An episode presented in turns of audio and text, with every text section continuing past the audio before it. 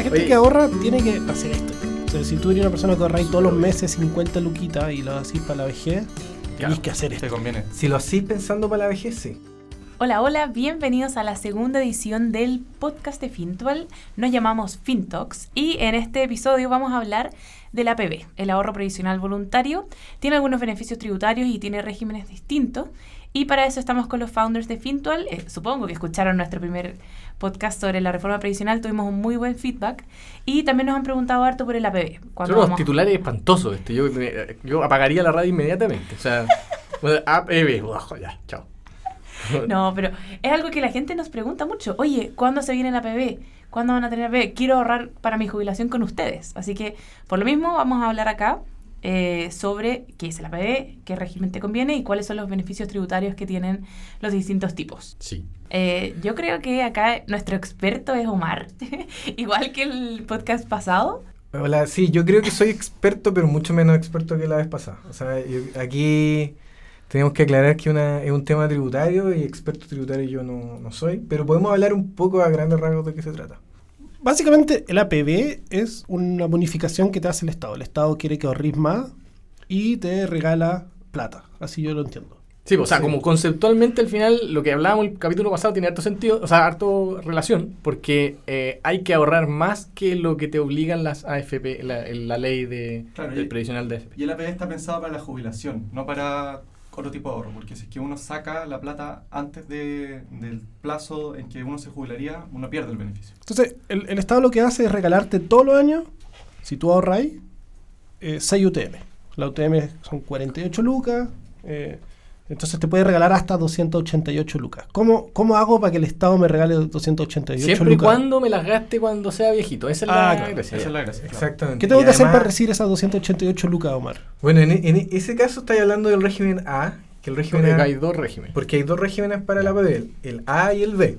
El- lo, que, lo que se refirió Pedro el regalo es el A, que el- el- es súper sencillo y es básicamente que si yo ahorro una, un- una parte de, de- de mi sueldo o, o de lo que sea, ahorros que pueden venir de cualquier lado, el Estado me da un 15% de bonificación con un tope que dice Pedro de, de estas 6 UTM que son cuánto más o Espera, menos? pero Son- ¿15% de qué? De lo de que yo ahorras. Ya. Si tú ahorras un millón, hice los cálculos de la matemática, si tú ahorras un millón novecientos veintiséis mil pesos al año, el Estado te va a regalar para tu vejez 288 mil 960. Ya, y si ahorráis tres palos te va a regalar igual la misma Te va a regalar en- claro. ¿Y ahí te los pasa nomás? ¿Cómo funciona eso? ¿Alguien sabe? Entra a tu cuenta donde en tu, digamos, ¿Que aparecen ahí? ¿Aparecen así mágicamente? aparece en algún momento mágicamente en, como una línea aparte o lo que sea, pero aparece. Claro. Y si ahorro la mitad, no ahorro un palo 9 al año, sino que ahorro 9.50, el bono es la mitad. No son 288, son Claro. 144 Claro, ese, ese es un, Las 6 UTM era un tope. Y esa es plata que no puedo sacar nunca hasta, o sea, hasta los 65 que me jubile si soy hombre o 60 si soy mujer. Y si la saco, por- por- porque puedo sacarla, si la saco antes, me piden que la Te quitan el, el- Te quitan el beneficio. beneficio. Esa es una gracia, una gracia y una desgracia. O sea, eh, por un lado te dan este beneficio que es súper bueno, que te regalan este 15%, pero... eh, y, la, y la gracia es que es, tu plata la podéis sacar cuando queráis.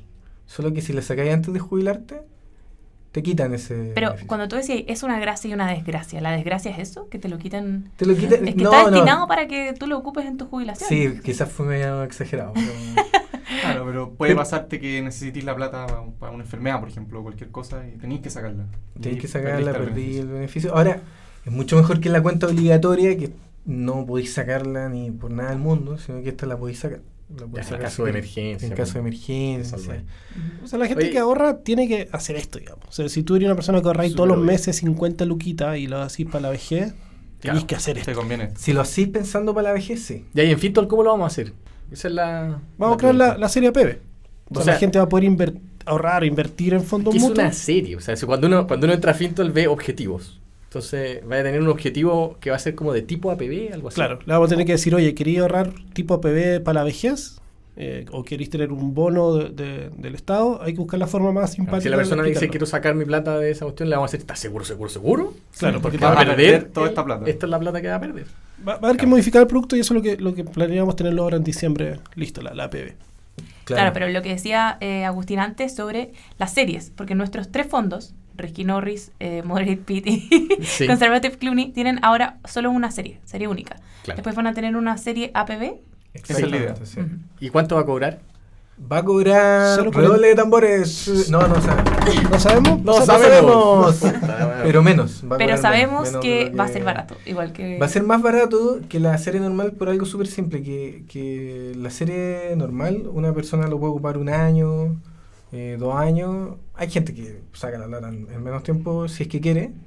Mientras que esta serie es menos intensiva, entonces eh, es, es destinada para que la gente lo tenga harto rato y años y años. Por, por- por eso pensamos cobrar menos. Entonces, resumiendo, si alguien quiere ahorrar para la vejez todos los meses 50 lucas, Que según discutimos el- la vez pasada, es muy buena idea. claro, eh, el gobierno te va a poner 7 lucas y media todos los meses. Eso en- en- llevado a, a mes. Una colusión de confort mensual. Una- exactamente, más o menos. Exacto. Oye, ahora eh, hablamos solamente del régimen A, pero también hay un régimen B de la PB, que, que está destinado más para sueldos más altos. Es súper útil, o sea, para que tengan una idea, para alguien que gana harta plata, digamos 3 millones hacia arriba, es la gran forma de ahorrar, porque te permite rebajar de tu base imponible lo que estás ahorrando. Entonces, alguien que, que- más o menos la regla es que para alguien que gana eh, bajo un millón y medio, O sea, se, se- que- se quede en el... Quizás podríamos explicar un poco mejor eso. Unos, unos, dependiendo de cuánta plata gana el año, va pagando un porcentaje de impuesto eh, sobre esa plata. Claro. Eh, Sobre la última plata que ganó. Es que esa, esa parte es bien. claro, claro. Eh, Además, el la- porcentaje... Estamos hablando de la escala del, del global complementario, ¿no? Claro. de la tabla del global Entonces, por ejemplo, si es que uno, eh, no sé, quizás Omar tú tenés mejor los números, pero si uno gana sobre, eh, por ejemplo, los 3 millones al año, te hacen caer en una escala que es muy superior al 15%. Claro, déjame, déjame verlo. deja- lo estoy buscando. Voy a ir al servicio de impuesto interno, a la tabla de... Claro, o sea, si ganáis menos de 7 palos al año, no pagáis impuestos. Eso. Exacto. Pero, pero toda la plata que ganes sobre eso, paga un 4%. Mira, para, para que alguien tenga una idea... Claro, eh, Entonces, si ganáis 11 palos, pagáis 4% de 4 palos. Exacto. Y los, primer siete, los primeros 7 palos que uno gana están y, exentos. y entonces, si, si tenía una rebaja, quiere decir que como que esa última plata que ganaste, no en realidad no la ganaste. O sea, es- es- se fue ahorro a PB y por lo tanto no pagáis por eso. Claro. Exacto. Exacto. Entonces, régimen A, me pasan plata en catch. Régimen B, ven mi tabla de impuestos y hacen esa rebaja ahí. Exactamente, Y exactamente. dependiendo de en qué tramo esté uno, es si te conviene que te pasen el 15% o si te conviene que te rebajen el, el impuesto que puede ser mayor al 15%. ¿Y quién, quién hace todo este cálculo? ¿Uno mismo en diciembre estresado? ¿O cómo, No, cómo? Esto se hace eh, automáticamente por las administradoras que, que te administran esta plata, que tienen que informar todos estos Se movimientos a- directo al servicio impuesto interno. Perfecto. O sea, No. en este caso lo que estamos trabajando ahora es cómo hacer todas esa- esas cosas, esas O sea, comunicaciones, nosotros vamos a información, tener que hacer todo eso. información. Oye, pero y Sí. si vemos algunos ejemplos prácticos, por ejemplo, Omar tiene ahí la tabla eh, sobre los, los rangos de, de sueldo, me parece. Claro, por ejemplo, eh, sobre 3 millones eh, 384 mil líquido imponible, una persona que gana sobre eso eh, empieza a tener un factor de 23% de impuesto a la segunda categoría. Entonces es súper obvio que tiene que ahorrar, en- si quiere ahorrar más para la vejez, ahorrar en APB APB. con el régimen B, porque el régimen B le permite rebajar ese, ese, ese 23% de impuesto y, y dejarlo para el ahorro. Claro. Ahora, igual hay un tope. O sea, si eres hipermillonario, eh, el Estado tampoco te va a seguir financiando. eh, Claro, hay un, hay un tope de 600 UF, ¿no? 600 UF. Son como 15 600 UF al palos. Claro, o sea, te puede, te puede igual ese tope harto. O sea, Sí, es po. para una persona que ahorra harto. O sea, eh, todos los años ahorrarte el pago de 15 palos mensual. O sea, 15 palos Sí. de impuestos. eh, El impuesto es harta plata. plata. Claro. O sea, de hecho, aquí, digamos, les puedo contar una anécdota que, que, que hay gente con mucha, mucha plata que uno no se imagina que, que esté preocupado de estas cosas como el APB y que tiene cuentas de APB en todos lados. Para empezar a ganarte para- esa- esa- esos conchitos de... ¿Dónde se Que puede no son tan conchitos, que son 15 palos al año. Por algo tienen tanta plata. Claro. ¿Y dónde se puede tener APB? ¿Cuáles son las instituciones en las que tú puedes ahorrar para tu vejez voluntariamente? eh, voluntariamente está la AFP, las administradoras generales de fondo, Como Como- nosotros. como, Como nosotros. Eh, y también se puede hacer por medio de compañías de, de seguro. Eh, quizá me falta algo más, pero eso son Oye, los, los típicos... A mí me ha tocado que, que, que me, han, me han tratado como de vender esos seguros con ahorro. Y ah, al tiro huelo algo raro, no sé. O sea, yo caí en el seguro con ahorro. ¿En serio? Sí, yo, yo caí en, en- en la trampa, digamos, del seguro, seguro con ahorro, porque hace mucho tiempo, cuando, digamos, cuatro años atrás, cuando trabajaba como empleado en una, en un- en una institución bancaria, Ujú. llegaba, llegaba esta, esta ejecutiva a, a- a venderme este producto y yo Era muy estupenda que caíste tan un poco, Ah. un poco. Eh, y llega y, y me empieza a contar y yo no muy sorprendido porque es simplemente un seguro Sí. más un ahorro, entonces ¿por qué me tengo que sorprender? Porque me vendan un pack, Claro. como que te vendan un pack de telefonía con, Con internet. con internet. Y Ahora, no- normalmente no, no está- está sorprendente, pero eh, déjame un segundo, que, eh, que en algún momento empieza a pasar cosas sorprendentes. Que, que por ejemplo te empiezan a vender que el producto eh, no paga impuestos, no paga... eh, Eso te dicen. Sí, te dicen que no paga ningún tipo de impuesto y porque entra a la póliza del seguro y que además, eh, si te mueres, en el caso de que te mueres, tampoco Ujú. paga impuesto a la herencia. Entonces, yo ahí, eh, de- mágicamente eh, pasa de ser un producto común y corriente a algo muy mágico que te permite ahorrarte todos los impuestos habidos y por haber. Lo cual Pero lo cual eh, resulta ser que no es tan cierto porque el, el- el año pasado, el 2017, el Servicio de Impuestos Internos llama a, a consulta a todas estas compañías de seguro y le dice, ¿por qué están vendiéndolo como si fuera sin impuestos? Porque esto corresponde pagar impuestos.